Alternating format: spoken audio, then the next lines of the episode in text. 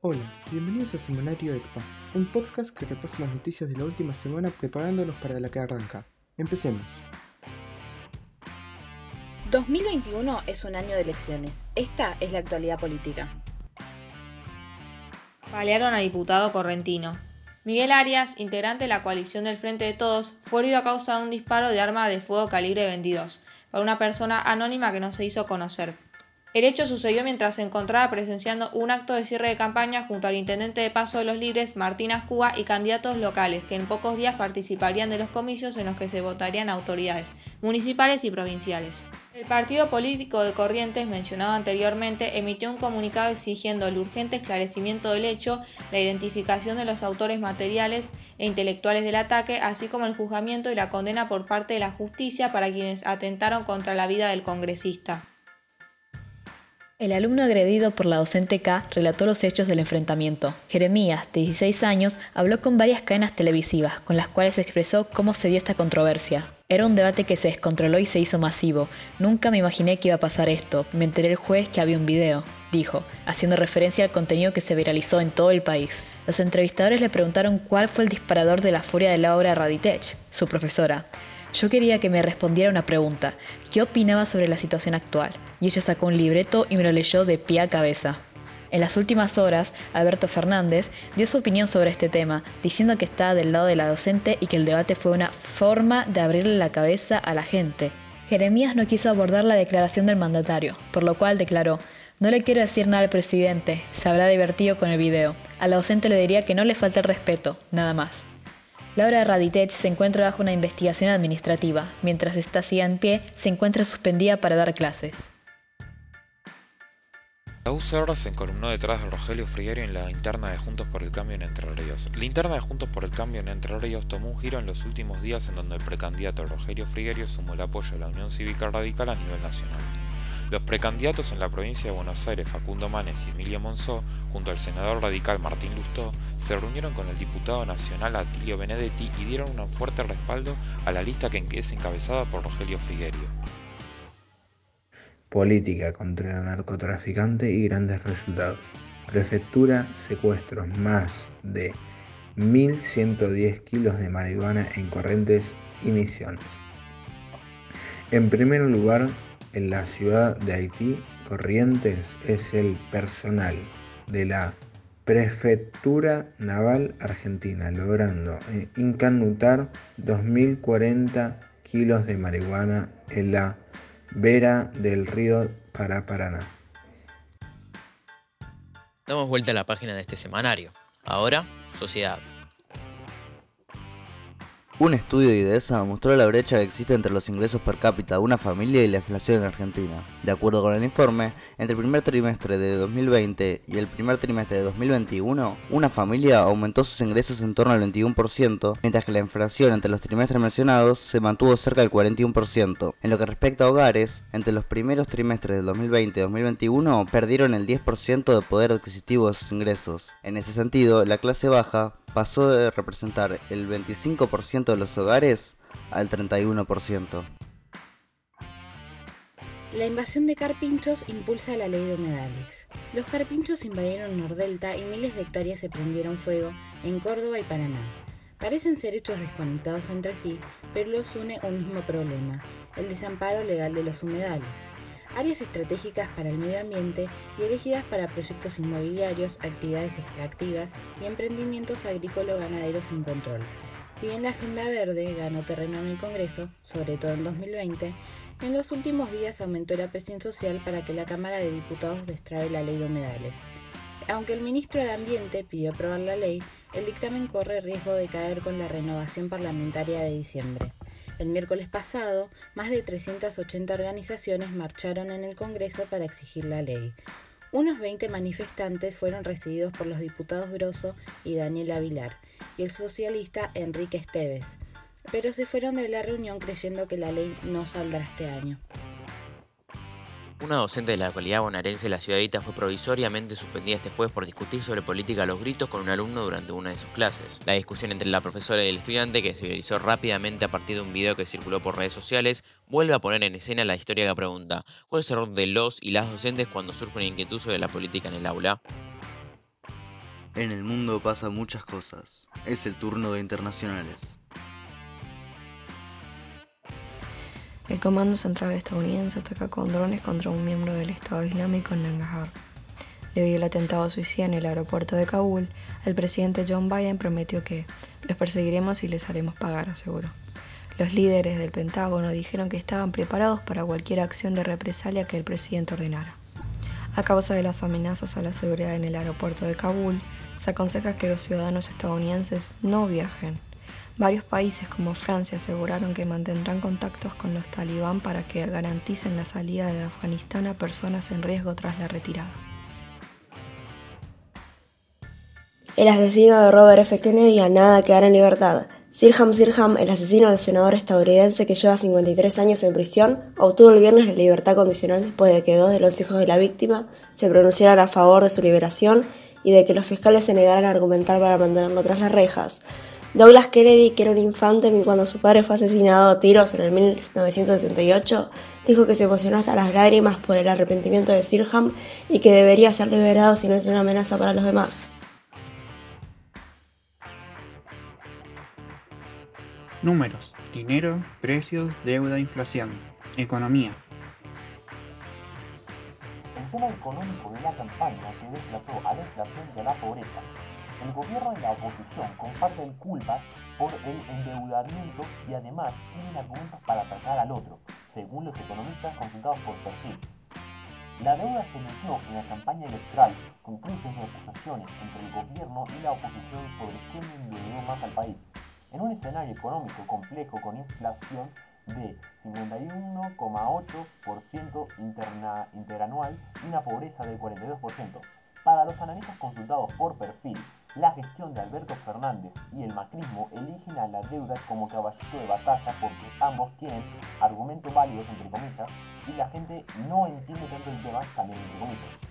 En cuanto al debate por la responsabilidad de la deuda, coinciden en que la culpa es compartida porque la causa es el déficit permanente, que ningún gobierno resolvió desde 2011 hasta la fecha. Mercado Libre anunció la semana pasada que incorporará 1.200 empleados nuevos en los próximos cuatro meses. Así lo afirmó el presidente de la empresa, Juan Martín de la Serna, en una reunión con el ministro de Desarrollo Productivo, Matías Culfas.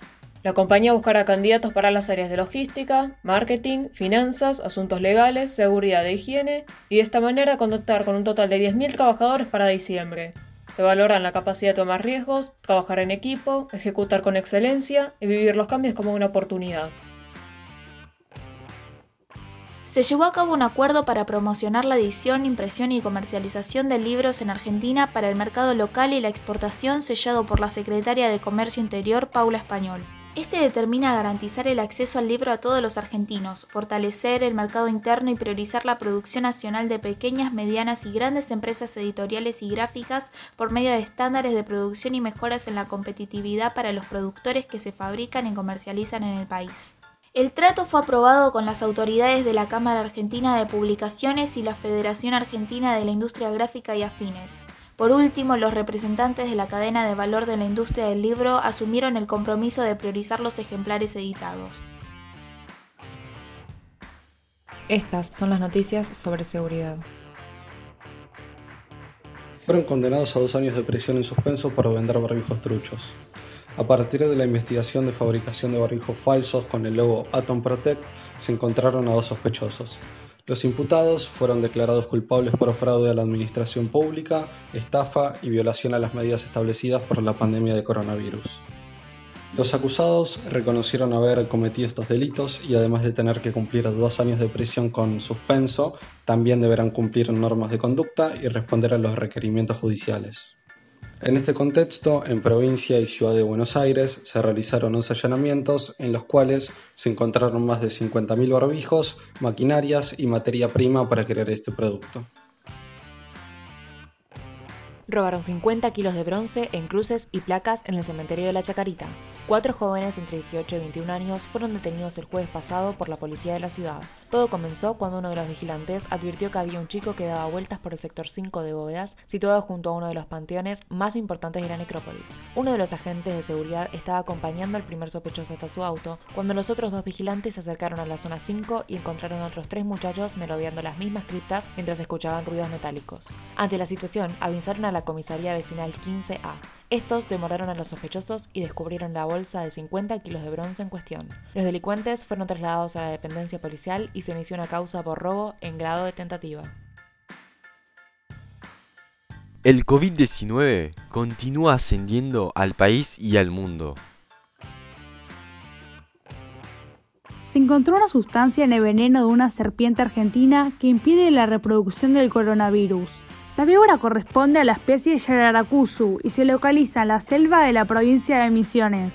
Lo anunciaron investigadores de la Universidad Estatal Paulista de Brasil y los resultados fueron publicados en una revista internacional. Los especialistas explicaron que ya habían identificado moléculas de este reptil con propiedades antibacterianas y que es por ello que decidieron probar algunos de estos péptidos para ver si tenían acción sobre el COVID. Comprobaron que no es tóxico para las células y que frenaría el virus. Ahora queda determinar la posible dosis correcta para el desarrollo de un tratamiento. Una empresa biotecnológica argentina desarrolló un test rápido de anticuerpos para coronavirus junto con las universidades UNSAM y UBA y ya cuenta con la aprobación de ANMAT, así que puede ser adquirido por centros de salud en Argentina. Esto ofrece resultados cualitativos en 10 minutos tras aplicar una gota de sangre, suero o plasma en dos tiras reactivas en formato tarjeta que detectan anticuerpos. Una línea indica resultado negativo y dos positivo. Según la empresa es ideal para diagnosticar casos sintomáticos, convalecientes o vacunados y también puede detectar la presencia de anticuerpos en personas asintomáticas. Carla Bisotti. No hay ninguna vacuna en la heladera, están en constante movimiento. Hay miles de kilómetros hasta las provincias. Es un proceso sostenido. Cuando hay un ingreso muy grande de vacunas, la diferencia entre las aplicadas y las recibidas se agranda. Todos los deportes también tienen un lugar en este resumen. Regresa al público a las canchas de fútbol. Las autoridades gubernamentales lo confirmaron tras el acuerdo con la AFA y la Liga Profesional con el fin de continuar con el proceso de normalización. El jueves 9 de septiembre, Argentina recibirá a Bolivia en las eliminatorias sudamericanas camino a Qatar 2022 en el estadio Antonio Vespucio Liberty, que contará con casi un tercio de su capacidad, es decir, más de 20.000 espectadores. La ministra de Salud Pública de la Nación, Carla Bisotti, aseguró que se continuará monitoreando para minimizar los riesgos e implementar los espectáculos de forma muy cuidadosa, evaluar el progreso de los aforos y controles después de la prueba piloto y monitorear la situación epidemiológica para tomar decisiones. Por otro lado, desde la Asociación de Fútbol Argentino y la LPF se elaboró un protocolo sanitario para la concurrencia de los hinchas a los estadios que quedó sujeto a la aprobación del Gobierno de la Nación a través de su Ministerio de Salud, dentro del cual podemos mencionar el requerimiento del hisopado con 72 horas de anticipación al juego, un asiento ocupado cada tres libres o la constancia de vacunación, entre otras. Comienzan los Juegos Paralímpicos de Tokio. Desde este martes 24 de agosto, con el desarrollo de la ceremonia de apertura al 5 de septiembre, la capital de Japón recibirá a los mejores atletas del deporte adaptado al mundo. Son 22 los deportes que tienen presencia en la edición que se disputará en Tokio. Argentina tendrá 57 atletas en la cita paralímpica que será transmitida por Deporte B con transmisiones de 6 horas por jornada.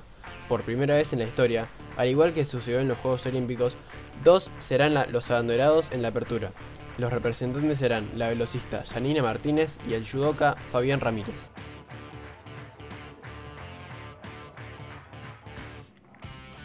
el cine, las series, la TV, el teatro y todo el mundo del espectáculo. Esta semana Ángela Leiva se despidió de la pista de la academia con salsa de tres. La ex participante pasó por Los Ángeles de la Mañana y luego de explicar el verdadero motivo de su decisión admitió que decidió priorizar cosas que la beneficiarían. Soy una persona muy exigente y entregada, comentó la cantante tropical sobre su paso por el reality show dirigido por Marcelo Tinelli. Yo me considero una mina joven que puede hacer todo, pero dormía tres horas por día. La producción no quería que me vaya. Para mí no fue una decisión fácil. Yo soñé con estar en esta pista. Siempre lo veía desde mi casa. Por último, el artista contó cómo será su debut en la actuación de la nueva novela de Polka, que saldrá al aire en septiembre por el 13. Estoy muy feliz agradecida con Polka.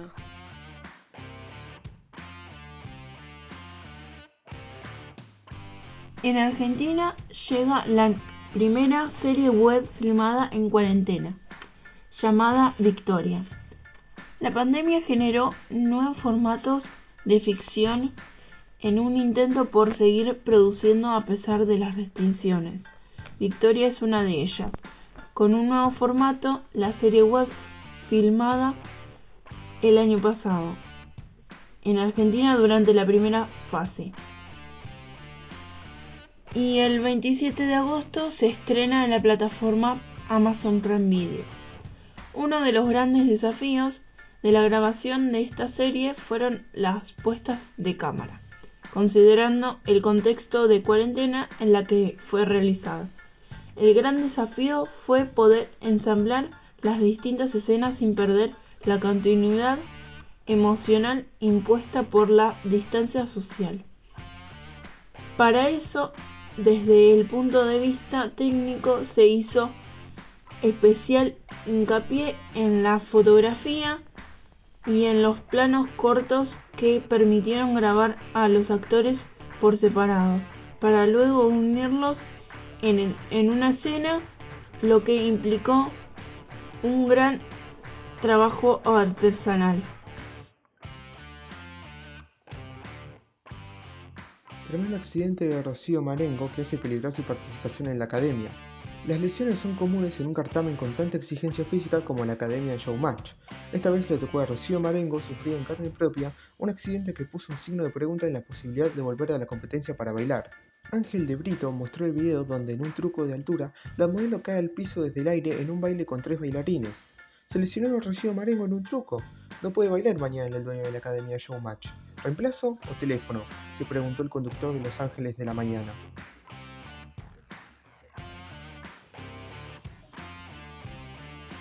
Esto fue Semanario ECPA, un podcast que repasa las noticias de la última semana preparándonos para la que arranca. Volveremos a encontrarnos en 7 días. Que tengas una excelente semana.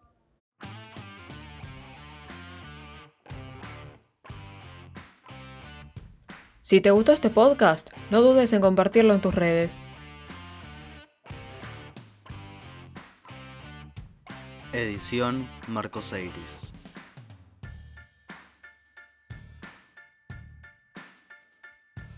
¿Quiénes hicimos este podcast?